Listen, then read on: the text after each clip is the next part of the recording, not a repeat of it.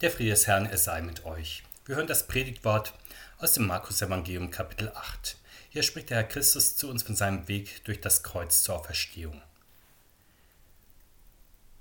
Und er fing an, sie zu lehren, der Menschensohn muss viel leiden und verworfen werden von den Ältesten und hohen Priester und Schriftgelehrten und getötet werden und nach drei Tagen auferstehen. Und er redete das Wort frei und offen. Und Petrus nahm ihn beiseite und fing an, ihm zu wehren.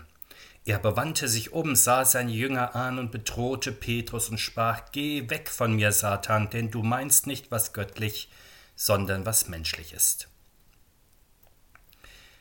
Und er rief zu sich das Volk samt seinen Jüngern und sprach zu ihnen, wer mir nachfolgen will, der verleugne sich selbst und nehme sein Kreuz auf sich und folge mir nach. Denn wer sein Leben erhalten will, der wird's verlieren, und wer sein Leben verliert um meinetwillen und um des Evangeliums willen, der wird's erhalten. Denn was höfer ist dem Menschen, wenn er die ganze Welt gewönne und an seiner Seele Schaden? Denn was kann der Mensch geben, womit er seine Seele auslöse?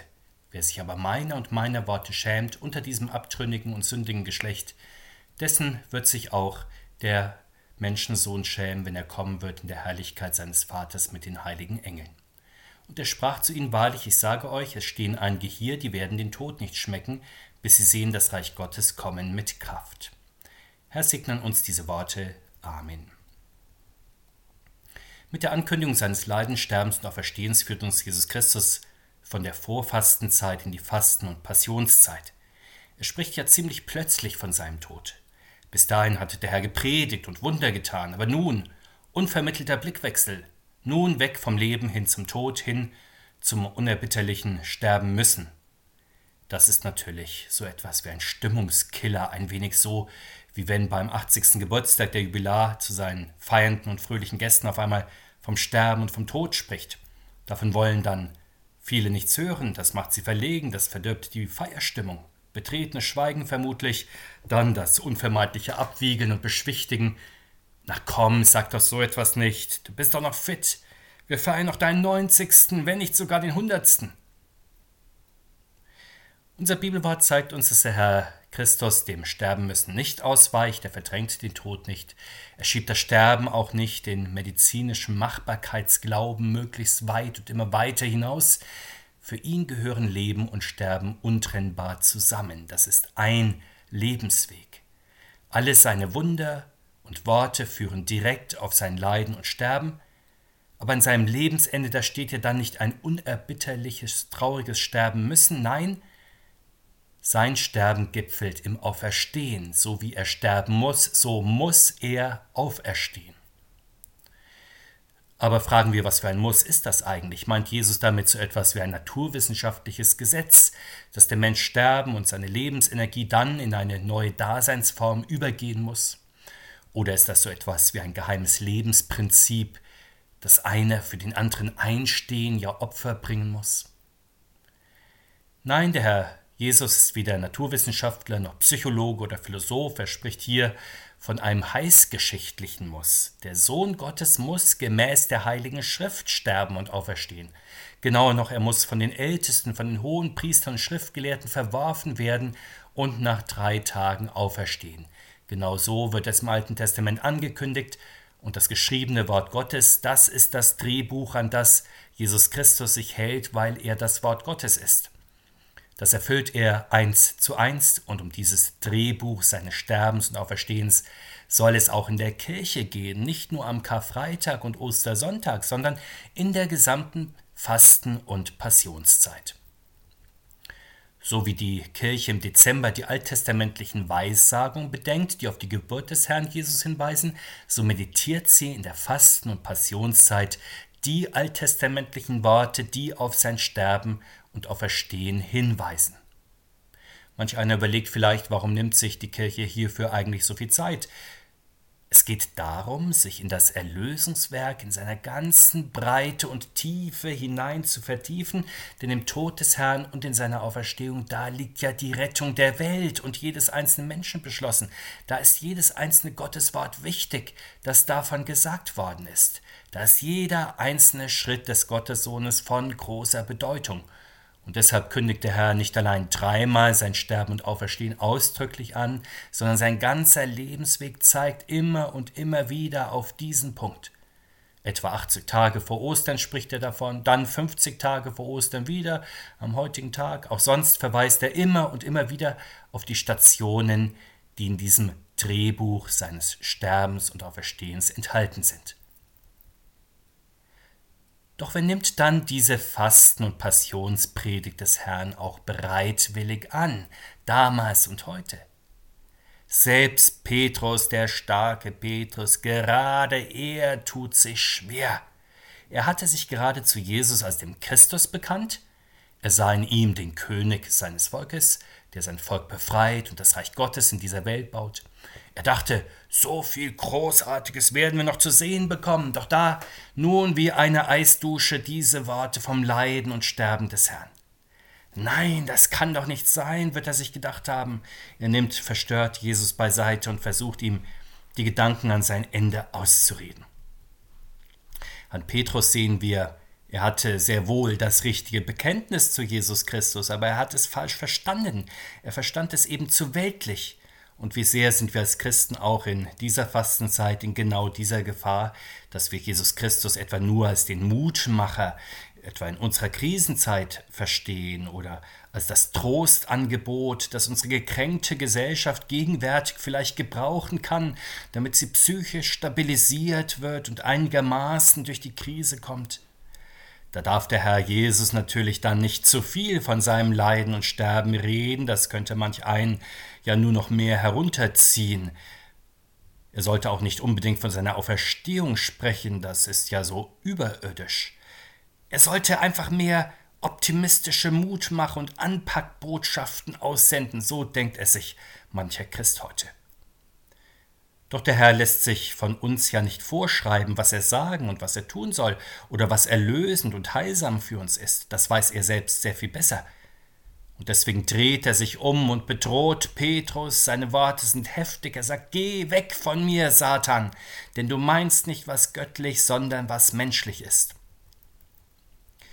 Damit, liebe Christen, sind wir bei unserem Glaubensweg. Was bedeutet das für unseren Weg, wenn unser Herr so zielstrebig auf sein Sterben und Auferstehen zusteuert? Daraus folgt, dass auch wir in die Kreuzesnachfolge gerufen werden. Jesus macht uns in fünf Nachfolgeworten klar, um was es hier besonders geht. Das erste ist, wir sollen uns selbst verleugnen, unser Kreuz auf uns nehmen und ihm nachfolgen. Was könnte eigentlich mit Selbstverleugnen gemeint sein? etwa körperliche Bedürfnisse verleugnen, mit Fasten etwa, oder die Einschränkung des Konsums, die diese Zeit mit sich bringt, willig auf sich nehmen, vielleicht sogar zusätzlich noch mit CO2-Fasten oder anderem mehr. Aber das kann ja kaum das sein, was der Herr Jesus meint. Er war ja nicht in erster Linie ein Asket. Die diesjährige Fastenaktion, sie versucht das Motto zu formulieren und auszugeben, Spielraum sieben Wochen ohne Blockaden. Das klingt etwas nach einer therapeutischen Übung, nach einer Reise ins Ich. Dabei ist Selbstverleugnung ja erst einmal das Gegenteil einer Ich-Suche und Ich-Findung. Der Herr spricht davon, dass wir sein Kreuz auf uns nehmen sollen, unser Kreuz auf uns nehmen sollen. Bedeutet das nur, seine alltäglichen Aufgaben zu erfüllen? Das muss man ja eh, ob man will oder nicht. Oder bedeutet das geduldig auch das unangenehme Päckchen zu tragen oder zu akzeptieren, dass man im Leben eben nicht nur glücklich sein kann, dass es auch das andere gibt? Sagen wir es genauer, das eigene Kreuz nehmen bedeutet doch, die Lasten des eigenen Lebens im Blick auf Jesus Christus anzunehmen, dass wir mit ihm und durch die Kraft seines Geistes durch unsere Tage und durch unsere Wochen gehen, mit dem Blick fest auf ihn gerichtet, mit dem Ohr an seinem Mund, mit dem Herzen, das sich im Gebet an ihn wendet. In diesem Fall tragen wir die Gewichte auch des eigenen Lebens mit ihm. Ist unser Blick so auf den Herrn gerichtet, dann folgen wir ihm nach. Wir sind dann nicht mehr primär weltlich eingestellt, sondern geistlich. Wir haben es vorhin im Lied gehört, wir leben dann in der Welt, aber entfliehen ihr doch. Wir sind irdisch, aber auf dem Weg mit dem Herrn schon himmlisch. Unser Glaube hat in unserem Alltag einen Platz und bestimmt unser Leben. Sicher einfach ist das nicht, denn im Menschen steckt bekanntlich der Selbsterhaltungstrieb, der Mensch ist auf sich bedacht, seine Bedürfnisse drängen sich immerzu auf, Sie wollen Lebenserhaltung manchmal so sehr, dass für den geistlichen Menschen keine Zeit mehr bleibt, weil alle Kraft in die Sicherung der materiellen Lebensgrundlage geht. Der geistliche Weg dagegen zielt auf Zurückstellung persönlicher und weltlicher Bedürfnisse. Der Herr Jesus sagt das paradox so, der Weg unter dem Kreuz führt zunächst in den Lebensverlust, um des Herrn seines Wortes willen, aber gerade dann schenkt der Herr Lebensunterhalt und Lebenserhalt. Die tiefe Wahrheit dieses Wortes erfahren wir ja manches Mal, es wird uns dann auch deutlich, wenn wir zu sehr um uns selbst, um unsere Arbeit, unsere Familie, um die Themen unserer Zeit kreisen und dann in endlos Schleifen gefangen sind. Welch ein Segen liegt dann darin, wenn wir weg von uns selbst schauen können, hin auf den, der A und O ist, Weg, Wahrheit und Leben. Das befreit dann vom zwanghaften Lebenserhalt. Unsere Seele blüht neu auf in der Gemeinschaft mit dem Herrn. Der Herr verspricht uns, dass der Weg mit ihm nicht nur ein Weg der Entbehrung und des Verlustes ist, der Weg der Hingabe an den Herrn ist ja der ganzheitliche Weg, der Weg für Seele und Leib, auch der Weg, der ins Leben führt. Wie geht es dann weiter, wenn wir uns Zeit für Christus und sein Wort genommen haben? Wie wird dann unser Alltag in der Christusnachfolge aussehen? Wir sind ja in sehr verschiedenen Lebensbereichen vor das Kreuz unserer Aufgaben gestellt, in unserer Familie, in unserem Beruf, in unserer Kirchengemeinde als Bürger. Überall gibt es große Herausforderungen, die alle Kräfte erfordern. Teils verlangen sie uns auch mehr ab, als wir zu leisten vermögen. Teils sind es andere Menschen, die das möchten. Teils verlangen wir uns selbst viel ab. Geht es dann vor allem darum, dass wir hier vorwärts kommen, dass wir Land gewinnen, ja, die Welt gewinnen? Geht es darum, dass wir uns und anderen beweisen, dass wir nicht umsonst auf der Welt sind, dass wir es nicht so halten wie die Menschen, die allen Mühen des Lebens in einem großen Bogen ausweichen, um möglichst ohne Anstrengung durch das Leben zu kommen? Geht es also darum, dass wir bereit sind, uns voll und ganz einzusetzen, ohne uns zu schonen, indem wir sogar die eigenen Bedürfnisse zurückstellen, vielleicht sogar verleugnen und aufgeben. Es ist natürlich ehrenwert, wo Menschen sich in dieser Weise wirklich für etwas einsetzen mit ganzer Kraft, mit Leib und Seele, allerdings das ist noch nicht notwendig, die Christusnachfolge. Der Herr legt gerade den Engagierten, den Fleißigen, Bemühten die Frage vor, ob sie vielleicht gerade die Welt zu gewinnen suchen aus eigener Kraft, aber darüber die eigene Seele verlieren. Er stellt die Frage, dass man ja durch noch so großen Einsatz ja auch die eigene Seele verlieren kann. Und damit richtet er wieder unseren Blick auf sich mit ihm sollen wir in unserem Alltag an unsere Arbeiten gehen und besonders in dieser Fasten- und Passionszeit.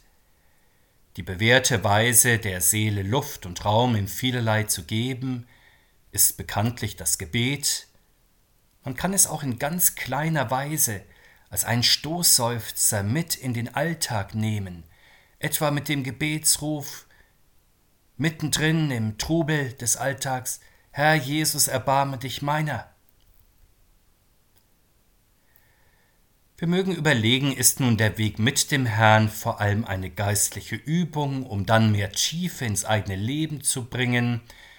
Geht es in dieser Fasten- und Passionszeit vor allem um Exerzitien, um das eigene Leben, das dann um eine spirituelle, ja christliche Dimension erweitert werden soll? Allerdings auf dem Weg mit dem Herrn ist die Hauptsache nicht dies, dass wir uns üben oder dass wir unser Leben mit mehr geistlicher Tiefe versehen, sondern dass er mit seinem Leben uns mehr bestimmt, so dass sein Wort mehr und mehr an die Stelle unseres Denkens und unseres Redens treten. Dazu aber müssen wir das Wort des Herrn wirklich schätzen, es hochhalten. Wir sollen uns seiner nicht schämen, sagt Jesus, sonst wird er sich unser schämen, wenn er wiederkommt in der Herrlichkeit Gottes im großen Gefolge der heiligen Engel. Wir mögen uns nicht des Evangeliums schämen, aber auch nicht seines Wortes im Alten Testament. Darum geht es in dieser Fasten- und Passionszeit ja vor allem, dass wir mit neuem Ernst auf die Worte Gottes hören, eigene Gedanken und Worte zurückstellen? Auch in unserer Gemeinde gibt es hierfür Angebote, unsere Passionsgottesdienste an den Montagen. Außerdem möchte ich hinweisen auf ein Übersichtsblatt, das am Ausgang ausliegt, auch im Internet eingestellt ist, mit Lesungen für alle Tage der Fastenzeit, angefangen schon mit dem heutigen Sonntag bis zum Kar-Samstag.